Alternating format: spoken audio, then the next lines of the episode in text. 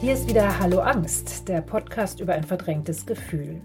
Ich bin Katharina Altemeyer, systemische Beraterin und mir geht es darum, das Thema Angst aus vielen verschiedenen Perspektiven zu beleuchten, zu informieren, das Stigma, das damit immer noch verbunden ist, zu entschärfen und es geht mir auch darum, hier einen Raum für ganz persönliche Angstgeschichten zu schaffen.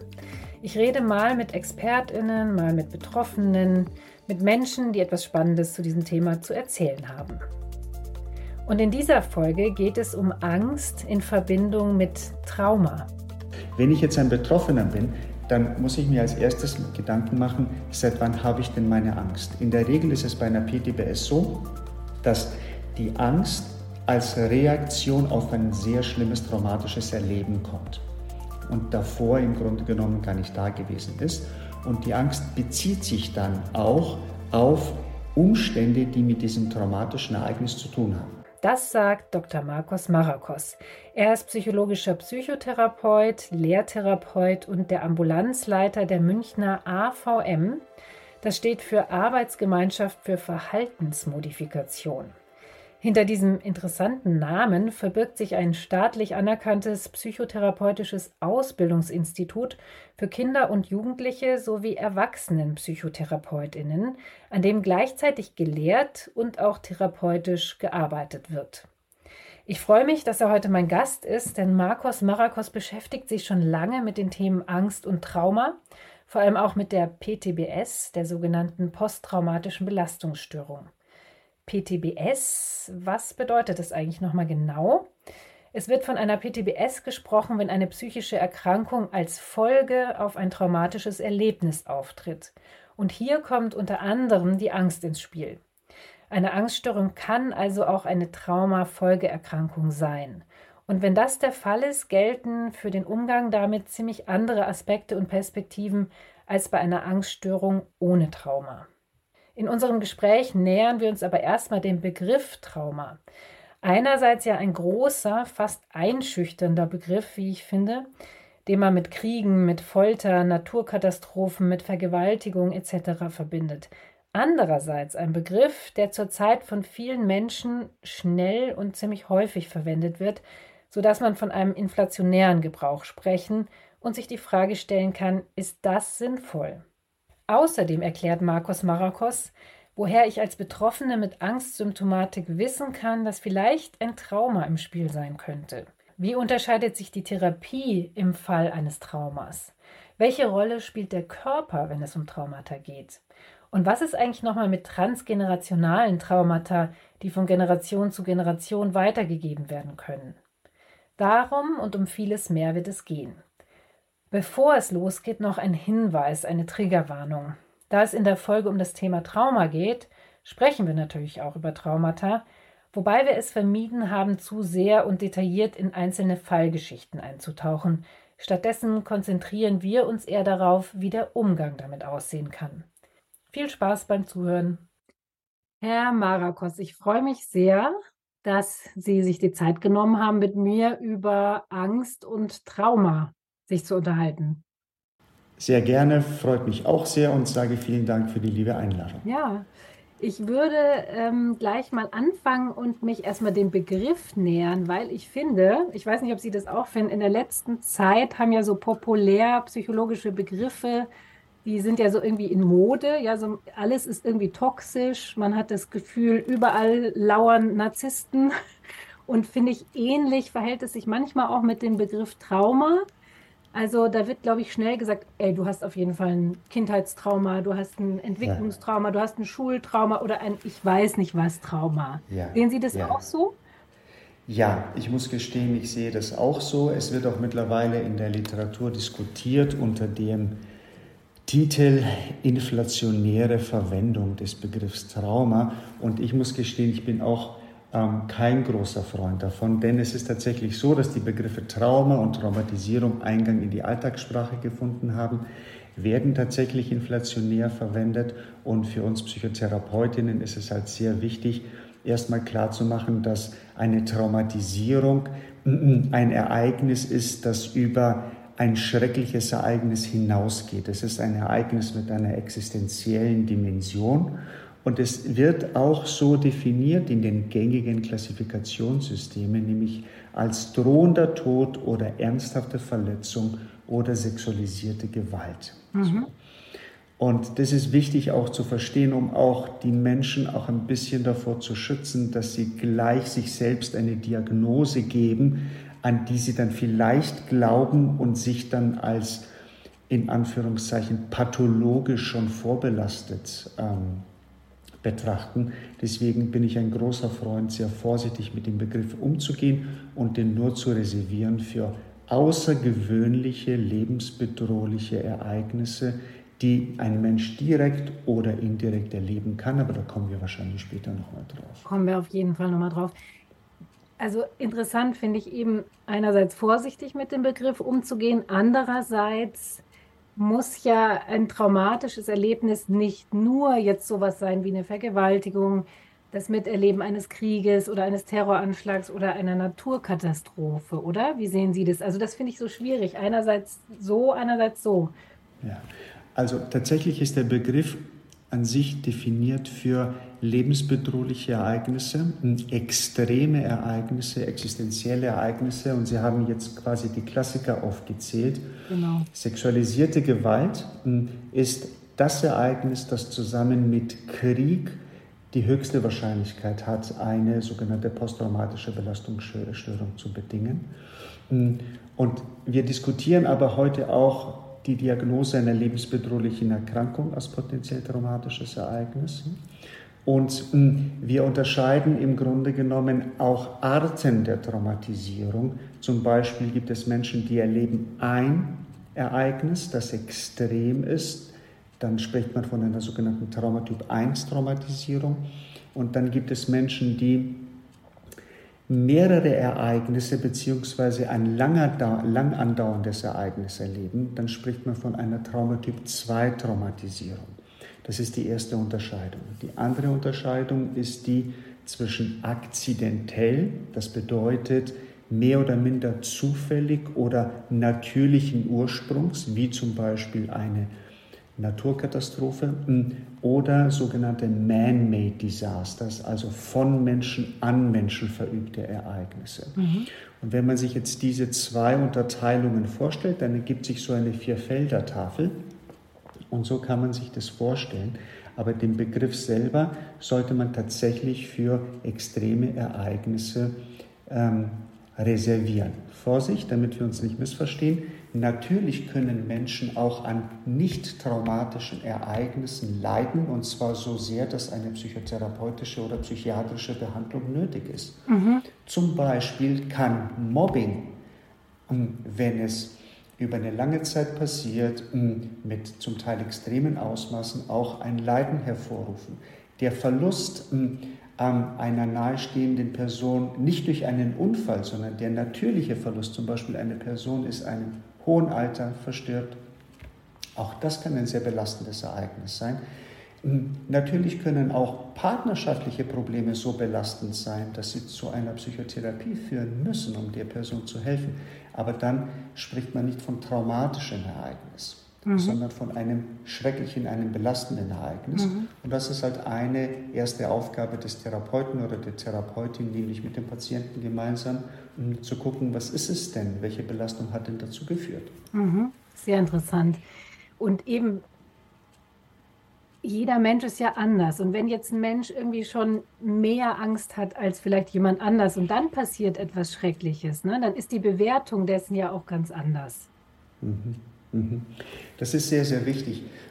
Ich könnte etwas zugespitzt sagen, es gibt keine objektiven traumatischen oder schrecklichen oder schlimmen Ereignisse, sondern es gibt Ereignisse und dann gibt es deren Abbildung in der Person. Also wie erleben Menschen das traumatische oder schreckliche Ereignis. Natürlich ist es nicht unwichtig, das Ereignis sich anzuschauen. Aber für die Therapie ist es ebenso wichtig, vielleicht sogar wichtiger zu gucken, wie bildet sich dieses Ereignis bei der Person ab. Mhm. Und es ist eben, genauso wie Sie sagen, wenn zehn Menschen dasselbe Ereignis erleben, dann erleben sie bei weitem nicht das gleiche Ereignis. Denn genau. jeder Mensch hat einen bestimmten Hintergrund, eine bestimmte Genetik, eine bestimmte Temperamentskonstitution, bestimmte biografische Erfahrungen. Also man betritt das traumatische Ereignisse immer mit einer, wir Psychotherapeutinnen sagen, Prädisposition, mit einer Vorbereitung. Wir sind keine unbeschriebenen Blätter. Mhm. Und entsprechend bewerten wir das Ereignis und ebenfalls sehr wichtig, wie wir darauf reagieren und wie wir uns ähm, ähm, erlebt haben in dem Ereignis, sehr individuell. Mhm. Deswegen gibt es auch, wenn man es zugespitzt formuliert, nicht die Traumatherapie, sondern es gibt immer eine psychotherapeutische Bearbeitung einer Traumatisierung beim Herrn Müller oder bei der Frau Meier. Mhm. Und natürlich gibt es hm, Eckpunkte, die werden überall gleich oder ähnlich sein, aber ansonsten ist es stets eine individuelle Therapie. Also wie Sie mhm. schon sagen, die Bedeutungszuweisung ist stets eine individuelle, eine persönliche. Genau. Zu der Therapie kommen wir nachher auch noch. Ein Beispiel, weil da wird es den HörerInnen immer so klarer. Ich mhm. aus meiner eigenen Biografie, ich hatte mal ein mhm. Erlebnis, da war ich zum Schüleraustausch in Frankreich und mhm. da wurde immer so ganz viel gekocht und es war immer so ein mhm. bisschen, man musste unbedingt an diesem Tisch sitzen und essen alles. Mhm. Das fand ich ganz schwierig. Ich hatte da schon so eine leichte soziale Phobie.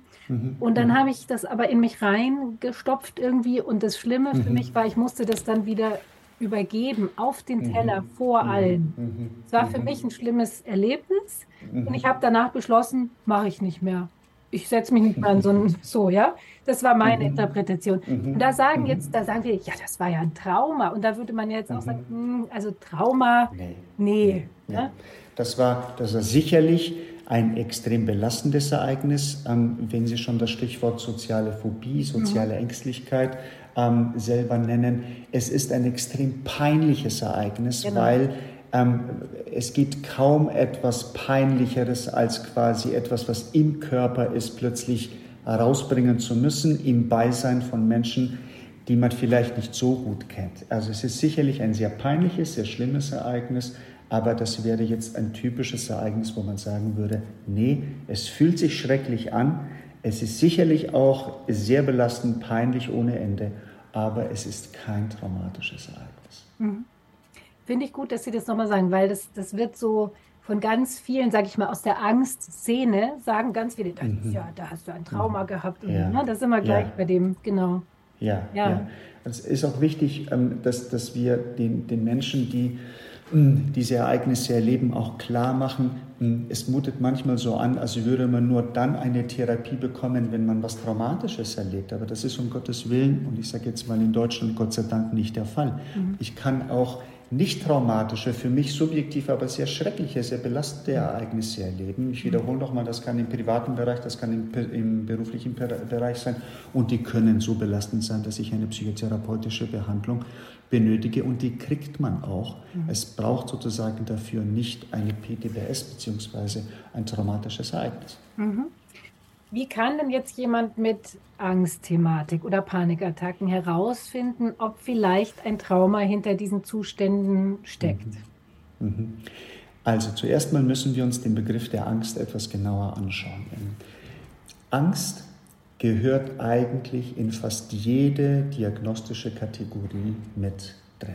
Es mhm. gibt kaum eine diagnostische Kategorie, bei der nicht Angst eine Rolle spielt. Bei den Angststörungen ist sie das prominenteste Symptom. Bis vor ein paar Jahren war auch die PTBS, die posttraumatische Belastungsstörung, quasi eine Unterkategorie der Angsterkrankungen. Aber seit ein paar Jahren mit der neuesten Version des sehr, sehr bekannten diagnostischen und statistischen Manuals psychischer Störungen, des DSM, hat sie im Grunde genommen die PTBS eine, einen eigenständigen Charakter äh, bekommen. Mhm. Das heißt, sie ist nicht mehr unter den Angststörungen. Aber natürlich ist in den meisten Fällen auch bei einer PTBS die Angst der sogenannte Leitaffekt, also quasi das prominenteste, ähm, ähm, die prominenteste Emotion unter die Patientinnen, unter der die Patientinnen leiden. Wenn ich jetzt ein Betroffener bin, dann muss ich mir als erstes Gedanken machen, seit wann habe ich denn meine Angst? In der Regel ist es bei einer PTBS so, dass die Angst als Reaktion auf ein sehr schlimmes traumatisches Erleben kommt. und davor im Grunde genommen gar nicht da gewesen ist. Und die Angst bezieht sich dann auch auf Umstände, die mit diesem traumatischen Ereignis zu tun haben. Beispiel, ich erlebe einen schrecklichen Autounfall und merke, im Nachgang habe ich Angst, nochmal ins Auto zu steigen. Oder wenn ich ins Auto steige, dann habe ich Angst, dass ich noch, noch die Stelle passiere, wo der Unfall passiert ist, also umfahre ich die Stelle großräumig. Oder meine Frau, mein Mann, meine Freunde, Verwandte, Bekannte fragen mich, erzähl doch mal, wie war's? Und ich merke, ich will das nicht, weil sobald ich anfange zu erzählen, wird meine Angst größer und ich bekomme die Bilder. Wenn es so ist, dann spricht es eher für eine posttraumatische Belastungsstörung. Bei den anderen Angststörungen ist die Angst anders geartet. Zum Beispiel, wir haben kurz Stichwort soziale Phobie gehabt. Bei einer sozialen Phobie habe ich primär Angst in sozialen oder Leistungssituationen. Ich könnte im Mittelpunkt der Aufmerksamkeit stehen und mir könnte etwas Peinliches passieren und ich bin dann ungewollt Objekt der Belustigung. Bei der spezifischen Phobie gibt es umschriebene Objekte oder Situationen, vor denen ich Angst habe. Das können zum Beispiel, äh, zum Beispiel sein Tiere. Ich habe Angst vor Hunden, Angst vor Mäusen, Angst vor Spinnen, Angst vor Schlangen. Oder bestimmte Situationen wie zum Beispiel Höhen. Dann sprechen wir von einer sogenannten Akrophobie. Bei der generalisierten Angststörung habe ich im Grunde genommen Angst bzw. ängstliche Besorgnis vor sehr vielen Situationen des Alltags, ohne dass es dafür einen Anlass gibt. Meine Kinder verlassen das Haus und ich mache mir furchtbare Sorgen, dass, sie, dass ihnen auf dem Weg zur Schule was passiert, ohne dass es Anlass gibt. Mein Mann ist auf dem Weg ähm, zur Arbeit und ich mache mir furchtbare Sorgen, dass ihm was passiert. Meine Frau meldet sich seit ungefähr 15 Minuten nicht zurück und ich habe furchtbare Angst, dass ihr sozusagen etwas passiert. Hm, das sind so Beispiele für spezifische Phobien, soziale Phobien, generalisierte Angststörung. Und dann bleiben nur noch die Agoraphobie und die Panikstörung, die sehr oft zusammen einhergehen. Und bei der Agoraphobie ist die Angst bezogen auf weite, offene Plätze oder enge Räume, wo eine Flucht nicht möglich ist. Und oft geht diese Angst einher mit einer plötzlich aufkommenden panikartigen Angst. Jetzt habe ich lange geredet, ja, aber es ist sehr wichtig, das ein bisschen zu unterscheiden mhm. und das wird die erste Aufgabe des Kollegen oder der Kollegin sein. Und Vorsicht, weil wir gerade darüber sprechen, es herrscht manchmal die Annahme, eine, ähm, ein traumatisches Ereignis kann nur zu einer PTBS führen. Das stimmt nicht. Die PTBS ist eine der häufigsten möglichen Folgeerscheinungen von erlebten traumatischen Ereignissen, aber genauso gut können es andere Angststörungen sein oder andere psychische Störungen, Depressionen mhm. zum Beispiel oder mhm. Schmerzstörungen oder somatoforme Störungen. Mhm. Und wenn die Angst jetzt infolge eines Traumas auftritt, was hat die dann für eine Funktion? Hat die eigentlich vielleicht auch so eine Art von Schutzfunktion, so nach dem Motto, ich ja. schütze dich, dass, du, ja. dass du nicht wieder in diese Situation kommst? Ja, ja, das ist eine sehr gute Frage. Ähm, also es ist wichtig, ähm, es ist jetzt als Außenstehender, besonders als Psychotherapeut, Psychotherapeutin ist es immer leicht zu sagen, aber es gibt kaum ein Symptom, das nicht eine gewisse Funktion oder eine gewisse Funktionalität hat. Unglücklicherweise erkauft man sich die für oder zu einem sehr hohen Preis. Also die Angst bei einer PTBS hat im Grunde genommen hm, folgende Funktion. Hm, wir haben in unserem Körper Angstsysteme, die funktionieren sehr, sehr gut. Die meisten Menschen mögen ihre Angst nicht, aber eigentlich müssten wir jeden Abend, bevor wir einschlafen, ein dickes Dankeschön an unsere Angst geben, weil unsere Angst hat nur eine Funktion, nämlich wie können wir dafür sorgen, einen Tag mehr auf diesem Planeten zu leben. Also die beschützt uns. Und normalerweise ähm, hat Angst folgenden Verlauf. Sie kommt sehr, sehr schnell und wird sehr, sehr schnell äh, stark und dann flacht sie langsamer ab, als dass sie quasi stark geworden ist. Evolutionsbiologisch macht es sehr viel Sinn. Wenn ein Säbelzahntiger auf mich zuläuft, dann ergibt es keinen Sinn, langsam in Angst zu kommen wenn ich die Situation überlebt habe, ergibt es keinen Sinn, mich schnell wieder zu entspannen. Denn da, wo ein Säbelzahntiger gewesen ist, kann es auch einen zweiten geben. Also es ist quasi wie eine Kurve, die steil nach oben geht und langsam abflacht. Wenn ein Mensch mit einer extremen, lebensbedrohlichen, existenziellen Situation konfrontiert ist, dann passiert etwas ganz Interessantes. Die Angst steigt aber sie fällt nicht mehr ganz ab, sondern sie bleibt auf einem relativ hohen Niveau. Und die betroffenen Menschen fühlen sich so, als wären sie in einer chronifizierten Alarmbereitschaft. Das bedeutet, sie sind im Grunde genommen die ganze Zeit in einer Hab-Acht-Position, um, und das ist die Funktion, zu verhindern, erneut etwas Schlimmes erlebt, erleben zu können und nicht schnell darauf zu reagieren. Also eigentlich ist das eine pfiffige, ein pfiffiges System. Das Unglückliche dabei, dass der Preis, den man zahlt, ist, wenn die Angst nicht runterfällt, komme ich als Organismus nicht runter. Also einschlafen geht nicht, weil Schlaf ist ja für uns Menschen wehrloseste Zustand. Einfach diese Alltagsnaivität zu haben, ähm, geht nicht, weil ich muss die ganze Zeit vielleicht bestimmte Menschentypen, das können Männer sein, das können Frauen sein, bestimmte Objekte, das können Autos sein, bestimmte Situationen, das können Situationen sein, wo es regnet oder dunkle Situationen. Ich muss die ganze Zeit Ausschau halten, ob die Situation da ist und wo sind Fluchtmöglichkeiten. Und das ist etwas, was, ich sage jetzt Gott sei Dank, Menschen, die das nicht erlebt haben, sich gar nicht vorstellen können, mit welcher für uns Psychotherapeutinnen sehr hilfreichen Naivität, die wir durch den Alltag gehen. Und bei traumatisierten Menschen ist es so, man könnte sagen, sie verlieren den Glauben an den guten Lauf der Dinge. Und an Sicherheit, oder? Das ist genau quasi die Konsequenz. Diese Sicherheit, die wir im Grunde genommen gar nicht haben. Also Sicherheit ist ja eine Idee.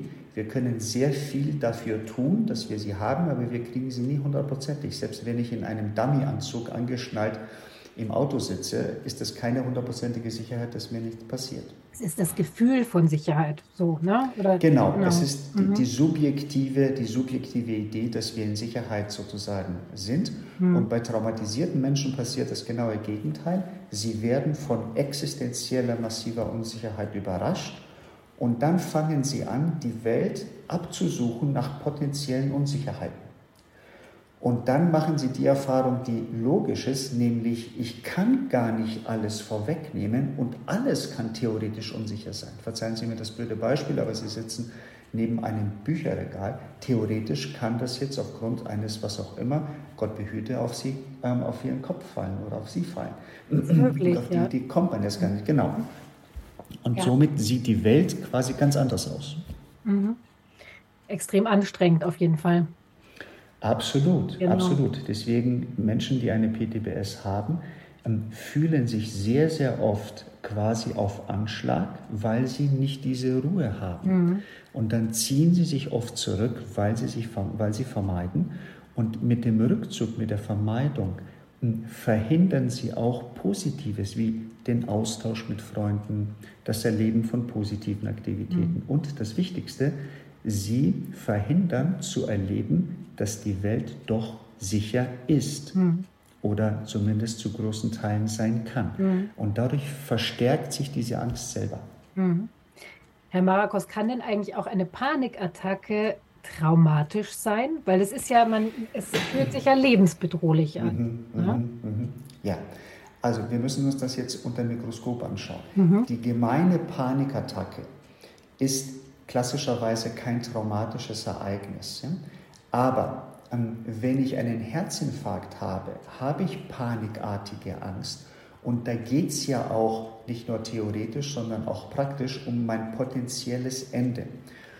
Und da gibt es jetzt auch in der Literatur den Versuch, auch den Traumabegriff zu öffnen für solche medizinischen Faktoren, wie zum Beispiel das Erleben eines Herzinfarktes. Das geht mit Panik einher. Allerdings beschreiben einige klassische Panikpatienten es so, als würde, wäre es ein Herzinfarkt oder genau. ein Herzanfall. Klassischerweise geht man auch als erstes zum Hausarzt, dann zum Kardiologen, dann findet er nichts und dann beginnt diese Schleife, die statistisch gesehen sieben Jahre andauert, bis jemand auf die Idee kommt zu sagen, hey, pass auf, ähm, schau doch mal, ob es tatsächlich eine Panikattacke ist. Sie wird subjektiv von den Betroffenen als schlimm erlebt, aber sie ist nicht per Definition ein traumatisches Ereignis, es sei denn, es wäre ein Herzinfarkt. dann mhm. müssen wir das tatsächlich in Betracht ziehen. Mhm. Meistens ist es auch so, dass die Patienten, die eine Panikattacke haben, erstmal den Eindruck haben, ich muss hier raus. Zum Beispiel die U-Bahn ist stecken geblieben oder die U-Bahn ist voll und die Türen gehen nicht gleich auf, ich muss hier raus oder ich bin in einem engen Raum, ich muss hier raus. Manche Patienten bekommen ihre Panikattacken sogar beim Zahnarzt oder beim Friseur, weil auch eine Flucht da in Anführungszeichen peinlich ist. Zwar in der Regel nicht schwer möglich, aber peinlich. Deswegen muss man sich genau anscha anschauen, in welche Bedingungen ist diese Panik entstanden. Wenn sie im Rahmen eines Herzinfarktes ist, dann müsste man in die Richtung PTBS denken. Mhm. Aber ich dachte, weil es geht ja darum, auch wie es derjenige erlebt. Ja, es ist ja, ja. so, ne? Wenn, wenn ich, also, ja. ja. und die meisten erleben ja Panikattacken wirklich als total. Existenziell, ja, ja. ja. Das ist, ist eine ganz interessante Frage. Ähm, salopp könnte ich sagen, wenn man bei einer, einer Tagung ist von Kolleginnen und Kollegen und man langweilt sich, könnte man die Frage einfach in den Raum werfen und schon hätte man mindestens drei Lager, die sich dann argumentativ miteinander streiten. Glaube ich sofort. Es ist, ja, es ist sehr schwierig, weil wenn wir den Begriff Trauma auf alles anwenden würden, was schlimm ist und dem Patienten selber quasi es überlassen würden, ob er das, was er erlebt, traumatisch erlebt oder nicht, dann würden wir in meinen Augen den Begriff massiv entwerten. Mhm. Dann ist alles Trauma. Und wenn alles Trauma ist, ist automatisch auch nichts Trauma, weil der Begriff dann alles erklärt und nichts erklärt. Mhm. Deswegen hm, ist es in meinen Augen schon wichtig, uns erstmal anzuschauen, was ist dem Patienten passiert mhm. und wie ist die fachliche Einschätzung. Mhm. Die ist oft leicht, die ist aber auch manchmal schwer. Mhm. Und es gibt auch Fälle, wo einige Patientinnen, Gott sei Dank sind das nicht so viele, den Begriff auch brauchen, weil vielleicht geht es um einen juristischen Prozess, einen Versicherungsprozess und so weiter und so fort. Und dann sind wir Fachkolleginnen auch angehalten zu prüfen, können wir guten Gewissens, also fachlich begründet von einer Traumatisierung sprechen. Das heißt, ich erlebe ein Ereignis und daraufhin entwickelt sich eine psychische Störung. Das ist Traumatisierung. Und das kann manchmal tricky sein. Mhm. Jetzt würde ich gerne mit Ihnen sprechen über die Möglichkeiten der Behandlung, also traumasensible mhm. Therapie. Da haben Sie vorhin schon mhm. gesagt, es gibt nicht die eine Traumatherapie. Mhm. mhm. mhm. Wir haben im Moment sehr, sehr viele gute Möglichkeiten, also Techniken und Methoden, die ähm, Menschen helfen können mit den traumatypischen Symptomen, und zwar sowohl mit den Symptomen einer Typ-1-Traumatisierung, einer sogenannten klassischen Traumatisierung, als auch einer Typ-2-Traumatisierung, also einer wiederholten, länger andauernden Traumatisierung ähm, zu arbeiten. Und wenn man sich die ähm, verschiedenen, mittlerweile auch empirisch äh, zum Teil sehr gut evaluierten Programme anschaut, dann bestehen die hauptsächlich aus folgenden Phasen. Die erste Phase wäre nach Möglichkeit eine gute Diagnostik. Gute Diagnostik nach Möglichkeit bedeutet, ich als Therapeut, ich als Therapeutin muss aufpassen, dass ich mit meinem Patienten einerseits eine gute Diagnostik mache, andererseits ihn nicht überfrachte.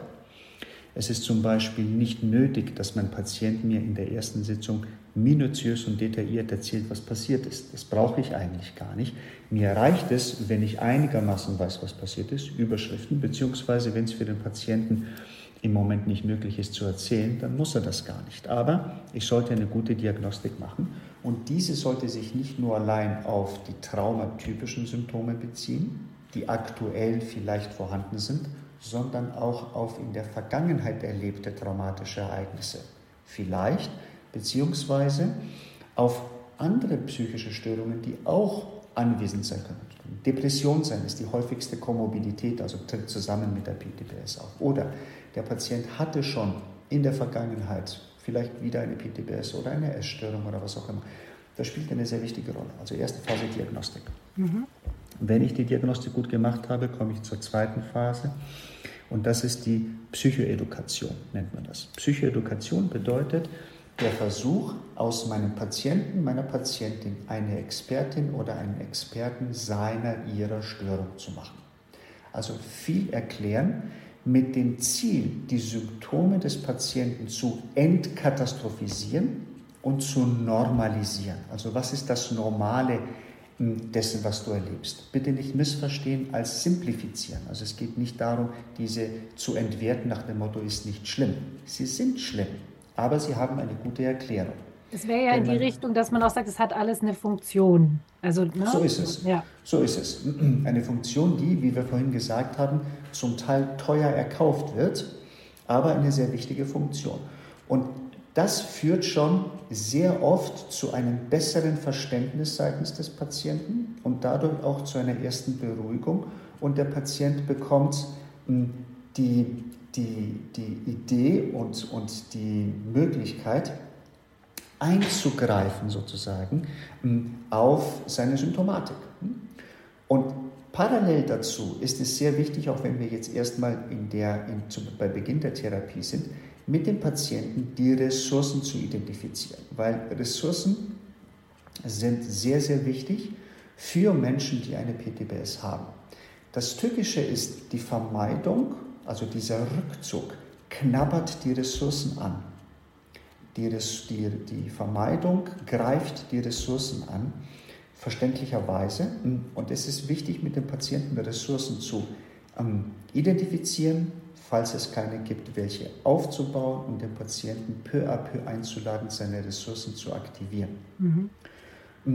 Der, die, die haupttherapeutischen Anteile der PTBS basieren auf Konfrontation und der sogenannten kognitiven Umstrukturierung. Das ähm, erkläre ich gleich etwas genauer. Konfrontation hat einen in Anführungszeichen sehr simplen Gedanken. Der Gedanke ist simpel, die Durchführung deutlich komplexer. Nämlich der Therapeut, die Therapeutin versucht den Patienten natürlich mit ihm, nicht über ihn hinweg, erneut, aber unter kontrollierten Bedingungen mit dem in Kontakt zu bringen, was er erlebt hat oder sie erlebt hat, sodass der Patient die Möglichkeit hat, eine neue Erfahrung zu machen und dadurch die alte quasi zu korrigieren. Mhm. Beispiel Vergewaltigung innerhalb eines Waldstückes, daraufhin der Patient, die Patientin vermeidet Wald, besonders wenn es regnet, wie bei der Vergewaltigung oder wenn es dunkel ist. Und eine Möglichkeit ist mit dem Patienten, zum Beispiel in der Vorstellung oder in der Wirklichkeit, in der Vorstellung sagt man in sensu, in der Wirklichkeit in vivo, dieses Waldstück oder diese Situation hm, aufzusuchen oder zu beschreiben, möglichst minutiös, möglichst mehrmals, bis sein Organismus, speziell die Amygdala, also die Gehirnstruktur, die unter anderem hauptsächlich für die Verarbeitung von Angst zuständig ist, die Erfahrung macht, ah, okay, nur weil es jetzt wieder dunkel ist und es wieder regnet und ich im Wald ist, passiert nicht automatisch eine Vergewaltigung. Und wenn man das oft genug macht, dann entsteht ein Rescripting, eine Habituation, also man gewöhnt sich, Vorsicht, nicht an die Vergewaltigung oder an dem schlimmen Geschehen, sondern daran, dass die Erregung sozusagen da ist und die flacht ab. Und dadurch verliert diese Szene, Wald, dunkel, es hat geregnet, quasi dieses traumatogene Potenzial. Mhm. Der nächste Schrank, dann die kognitive Umstrukturierung, basiert darauf, mit dem Patienten zu identifizieren, gibt es aufgrund des Erlebens Gedankengänge, die rigide, absolutistisch, man sagt nicht adaptiv sind, also nicht der Anpassung dienen. Zum Beispiel, immer dann, wenn ich Auto fahre, gibt es einen Unfall. Oder wenn es regnet, werde ich einen Autounfall haben. Solche absolutistischen Gedanken werden mit dem Patienten in der Therapie genau betrachtet und man versucht mit dem Patienten deren Sinnhaftigkeit herauszuarbeiten und den Absolutismus zu relativieren, so dass der Patient merkt, ah okay, der Gedanke kommt, aber stimmt der auch? Ah, er stimmt ja gar nicht. Und wenn er nicht stimmt, muss ich zum Beispiel nicht in die Vermeidung gehen, weil bis dato, Sie rufen mich an, sagen, Markus, lass uns ähm, ähm, das und das Unternehmen, ich hole dich mit dem Auto ab. Mein erster Gedanke ist, oh, Auto, das heißt wieder Unfall. Und ich kann lernen, der Gedanke kommt und dann kann ich prüfen, ah Moment, stimmt es? Ist es wirklich so? Ähm, fahren wir unter schwierigen Bedingungen? Werden wir schnell fahren? Fahren wir eine, eine spezielle Strecke, die vielleicht gefährlich ist? Und dadurch kann ich selber lernen, quasi zu disputieren, also in die Disputation mit den Gedanken zu gehen und dadurch verlieren sie an Macht. Denn Gedanken sind ja in dem Sinne kognitive Bewertungsprozesse, die die, die Emotion mit anzünden. Mhm. Und wenn ich meine Emotionen verändern möchte, dann kann ich das sehr gut über diese Disputation von Gedanken. Mhm das klingt, also ich meine, ich weiß nicht, wie es sich anfühlt, eine PTBS zu haben, aber ich denke mal, wenn man die hat, ist man ja schon sehr ges leicht gestresst. Ja. Ne? Und deswegen klingt, also ich glaube, Voraussetzung für das, was Sie jetzt beschrieben haben, ist sicher, dass man sich auch sicher fühlt in der Therapie. Ne? Also, ja, total. Total. Mhm. Ja. Deswegen ist die Psychoedukation ähm, sehr, sehr wichtig mhm. ist. Das heißt, es ist und Gott sei Dank leben wir in einem Gesundheitssystem, wo wir genügend Zeit haben, mit dem Patienten das zu machen. ähm, ist es sehr wichtig, dass der, die Patientin sich wohlfühlt beim Therapeuten, bei Therapeutin, sich sicher fühlt und auch ähm, den Eindruck hat, mein Therapeut, mein Therapeuten versteht mich und versteht auch meine Symptomatik. Und durch diese Sicherheit in der Beziehung, durch die Sicherheit ähm, in Bezug auf die Bearbeitung, gewinnt der Patient oder die Patientin peu à peu mehr Vertrauen und kann sich dann unter kontrollierten Bedingungen quasi der, der angsterzeugenden Situation stellen, mit dann hoffentlich einem guten Erfolg. Mhm. Jetzt ist das alles sehr kognitiv, was Sie gesagt haben. Was für eine Rolle spielt denn noch der Körper eigentlich, wenn es um Trauma geht? Mhm spielt eine sehr wichtige Rolle, der Körper, weil im Grunde genommen ist der Körper die Stätte, wo sich ja alles abspielt. Ja? Es gibt auch mittlerweile ähm, körperorientierte ähm, Verfahren, die man anwendet. Ähm, ich finde, das ist ein klasse Zugang. Meiner Erfahrung nach ist der Zugang über den Körper einer der schnellsten Zugänge zur inneren Welt des Menschen und manchmal ein zu schneller. Deswegen ist es wichtig, mit dem Körper zu arbeiten, zum Beispiel am Anfang mit Hilfe von Entspannungstechniken. Da ist es meiner Erfahrung nach taktisch besser mit aktiven Entspannungstechniken zu arbeiten, wie zum Beispiel Powerwalking oder progressive Muskelentspannung und weniger mit passiven ähm, Entspannungstechniken. Ähm, weil, Was sind passive ähm, Entspannungen? Passive wäre zum Beispiel, wenn ich nicht erfahren bin, Meditation. Okay. Oder autogenes Training, wenn ich nicht erfahren bin. Ich betone das deswegen, weil heutzutage sehr viele Menschen zum Beispiel Yoga machen oder meditieren oder vielleicht seit langem autogenes Training gemacht haben. Wenn ein Mensch da viel Erfahrung hat, dann kann ihm das sehr gut helfen. Aber wenn, wenn ein Mensch keine Erfahrung hat, dann habe ich das schon ein paar Mal in der Therapie gehabt, dass durch die vielleicht geschlossenen Augen und durch diesen passiven Zustand erleben die Patienten ihre Vermeidung quasi weniger werden und dann reagieren sie manchmal mit noch stärkeren Bildern oder noch stärkerer Angst. Deswegen ähm, ist, bin ich auch ein bisschen vorsichtig, wenn ich dann über den Körper sozusagen arbeite. Aber man kann dem Patienten mit Hilfe von aktiven oder wenn es kann, passiven Entspannungstechniken sehr, sehr viel Gutes tun. Und es gibt auch mittlerweile traumaadaptierte Yoga-Programme für Menschen, die sozusagen eine Affinität dazu haben und dadurch im Grunde genommen auch über die Schiene eine deutliche Entspannung quasi bei den Patienten zu ähm, erreichen. Und wir dürfen nicht vergessen, einige Patienten erleben den Körper nach dem traumatischen Ereignis auch als etwas mit einem Eigenleben. Abgespalten. Worüber, ja. genau, mhm. ne, worüber ich keine Kontrolle habe. Mhm. So. Ähm, besonders bei sexualisierter Gewalt und oder körperlicher Gewalt habe ich das immer wieder erlebt bei meinen Patientinnen, dass sie bestimmte Körperpartie aus, aus ihrem Schema, das sie im Kopf haben, quasi mehr oder minder ähm, abgegrenzt haben. Ich erinnere mich an eine Patientin zum Beispiel, die, während sie geduscht hat, den Intimbereich zwar gereinigt hat, aber bevor sie das gemacht hat, ist sie in eine Dissoziation gegangen, um quasi nicht ähm, Gefahr zu laufen, erneut die Bilder von der Vergewaltigung zu bekommen. Und wie hat sie das gemacht? Nur weil das wissen die Hörerinnen nicht. Also wie geht man in die mhm. Dissoziation? Ähm, ich nehme Sie jetzt beim Wort, auch wenn Sie das nicht so ja, gemeint genau. haben. Das hört, hört sich so an, als ob die Patientinnen das quasi ähm, aktiv selber herbeisteuern können. Das können sie am Anfang in Anführungszeichen nicht. Aber Es gibt Patientinnen, die im Laufe der Zeit tatsächlich mehr oder minder in sowas Dissoziatives reinkommen, sich wegmachen in Anführungszeichen.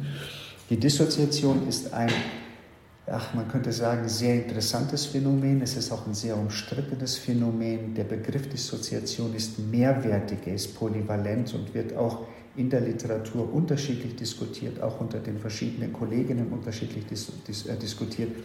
Dissoziation lässt sich einfach definieren als das Gegenteil von Assoziation. Also normalerweise bin ich jetzt assoziiert und Sie sind assoziiert. Das heißt, wenn ich Sie fragen würde, wer sind Sie denn, dann könnten Sie mir das ziemlich genau beschreiben. Ich bin die und die und bin da und da geboren, bin jetzt da und da, mache mhm. mit Ihnen das und das, ich habe vorher das und das gemacht und so weiter. Das heißt, Sie sind assoziiert in Bezug auf Bewusstsein, Gedächtnis, Identität, Wahrnehmung. Also diese Elemente spielen quasi ähm, Musik und sie spielen aus derselben Partitur und sind alle im selben Takt.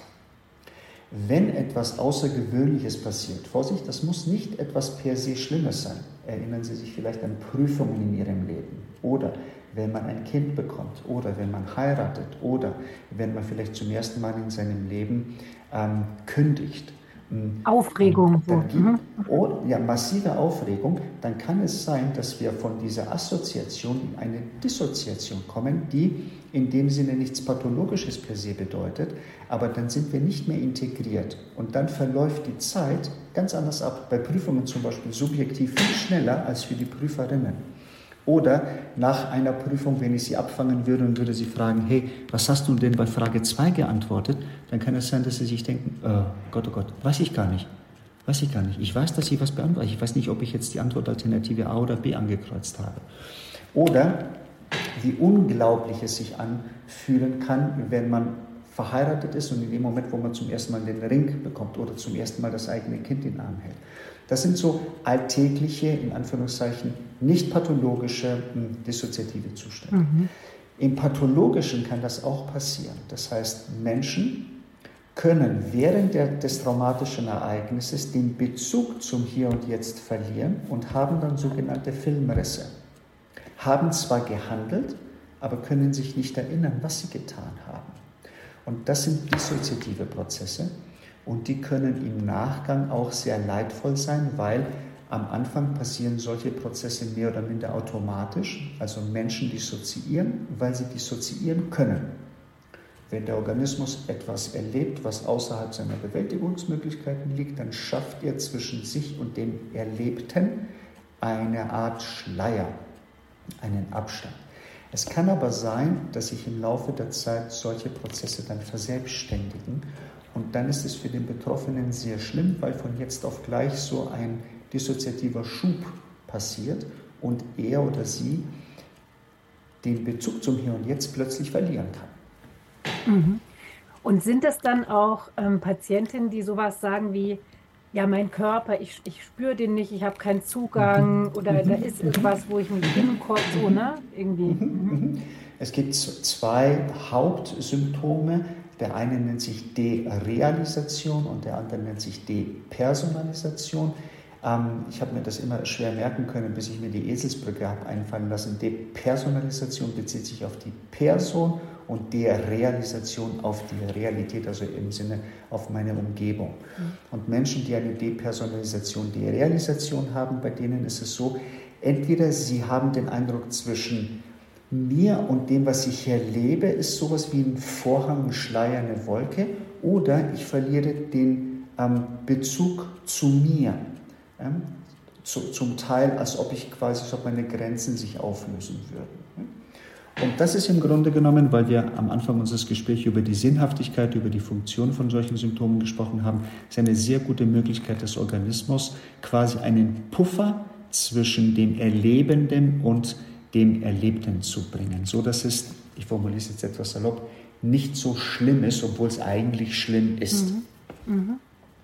Okay, ja, verstehe ich. Und dann geht es aber in einer traumasensiblen Therapie darum, irgendwie diesen, diesen Kontakt wiederherzustellen zu, zu sich oder zur Umwelt. Genau, ja. genau, genau. Mhm. Weil in der Regel können wir davon ausgehen, dass die Elemente einer Traumatisierung, die eine Dissoziation befördern, besonders schlimme Elemente sind. Und bei der Konfrontation hm, geht es ja darum, unter kontrollierten Bedingungen wieder sich mit der Situation auseinanderzusetzen. Und wir haben heute sehr pfiffige Techniken, die es uns ermöglichen, einen Patienten quasi zu konfrontieren. Das muss keine massive Konfrontation sein. Wichtig ist, dass während der Konfrontation mindestens eine gewisse Anspannung da ist, weil sonst wirkt die Konfrontation nicht. Und was man macht, ist, man konfrontiert die Patienten und versucht aber gleichzeitig einen Distraktor anzubieten, so dass die Patientinnen nicht voll und ganz ins Leben einsteigen. Mhm. Zum Beispiel, indem sie berichten, was passiert ist, vielleicht in der Vergangenheitsform, vielleicht erste Person Präsens, als ob es so jetzt passieren würde. Also man kann die Intensität auch variieren. Und während sie das tun, stehen sie auf einem Gleichgewichtsbrett. Durch das Gleichgewichtsbrett wird verhindert, dass sie quasi vollends in das Erleben eintauchen, aber gleichzeitig können sie berichten, was passiert ist. Und von Mal zu Mal wird im Idealfall die Anspannung, die die Erzählung begleitet, immer weniger. Und die Person hat, obwohl sie etwas erlebt, äh, berichtet, was in der Vergangenheit war, einen sehr deutlichen Bezug zum Hier und Jetzt. Mhm. Und dann kann sie die sehr wichtige Erfahrung machen, das, was mir passiert ist, ist extrem schlimm gewesen, extrem schrecklich, aber ich habe es überlebt und es ist in der Vergangenheit passiert. Jetzt hier bin ich wieder sicher. Ja, Herr Marakos, jetzt haben wir schon genau. ganz viel erfahren und gegen Ende würde ich noch gerne wissen, ist auch so ein Trendthema irgendwie. Was mhm. halten Sie denn mhm. von dem Thema der transgenerationalen Weitergabe von mhm. Traumata?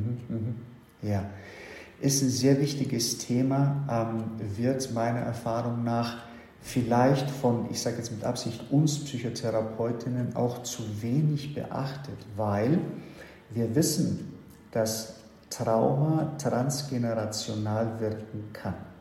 Das bedeutet, es ist nicht so, dass die PTBS von einer Generation in die andere geht, um Gottes Willen, aber wir haben verschiedene Prozesse, die dazu führen können, dass traumatisierende Erfahrungen von einer Generation in die nächste gehen.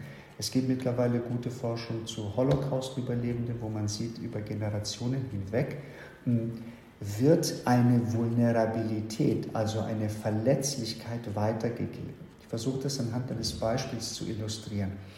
Wenn mir selber Schlimmstes passiert, Holocaust, Verluste, sexualisierte Gewalt und so weiter, dann kann es sein, dass sich eine PTBS entwickelt. Und eine PTBS geht, besonders wenn sie mit sexualisierter Gewalt, mit Beziehungsgewalt, mit Bindungstraumatisierungen einhergeht, stört natürlich das, was wir Psychotherapeutinnen meine emotionale Regulationsfähigkeit nennen. Das heißt, jeder Mensch bekommt in der Regel durch seine primären Bezugspersonen, meistens sind das die Eltern, ohne dass die das mit Absicht machen, sehr gute Emotionsregulationstechniken. Also wir lernen, wie wir mit Angst, mit Wut, mit Scham, mit Schuld und so weiter umgehen.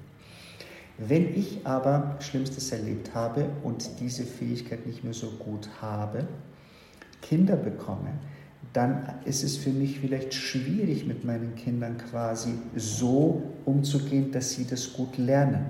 Also gebe ich quasi diese Schwierigkeit, ohne dass ich das mit Absicht mache, in der Interaktion weiter. Und dies tradiert sich dann von Generation zu Generation. Das ist ein Strang.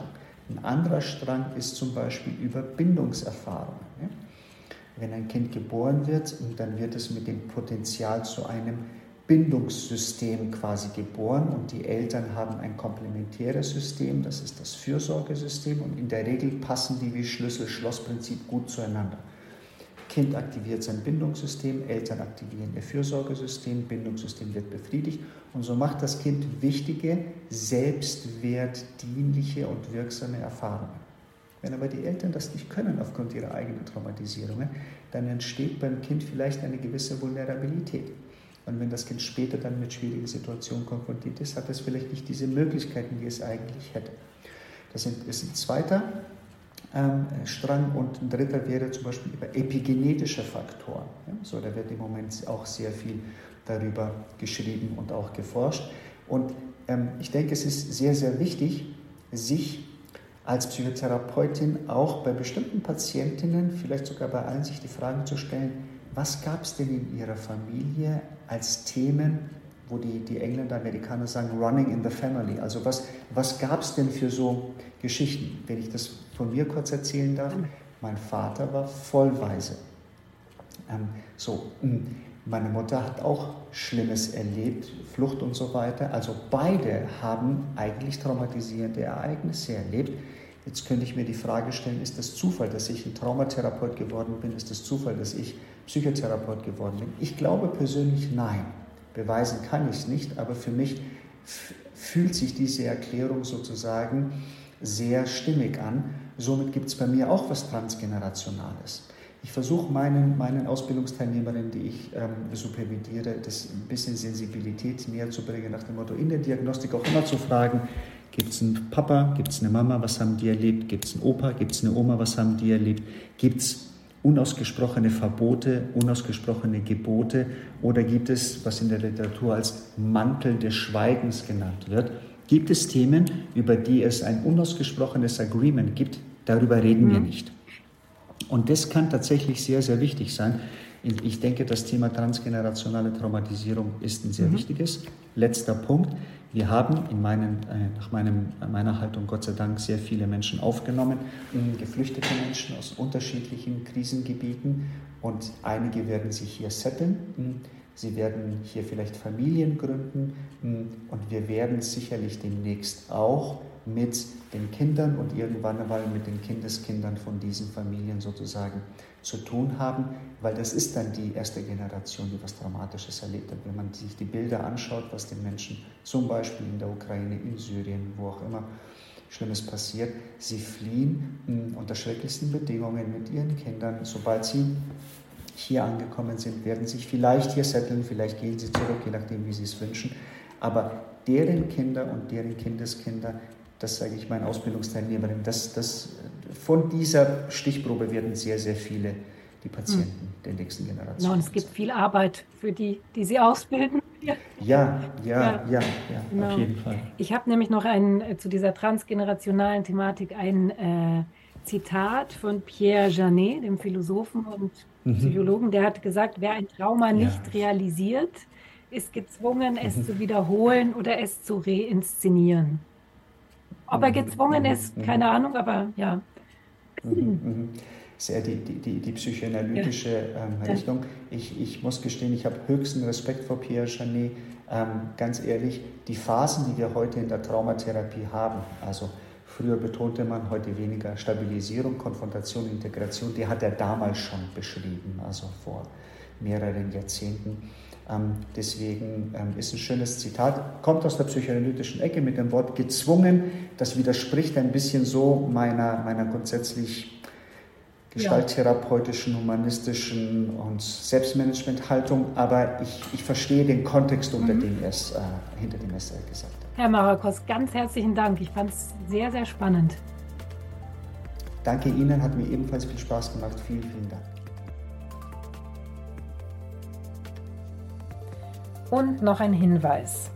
Wenn du das Gefühl hast, dass du von Angst infolge eines Traumas betroffen sein könntest und Hilfe brauchst, in den Show Notes haben wir, Markus Marakos und ich, dir ein paar Anlaufstellen zusammengestellt, die du auch im Netz findest und wo es Rubriken für Patientinnenanfragen gibt. Die Links findest du wie gesagt in den Show Notes. Alles Gute und bis bald.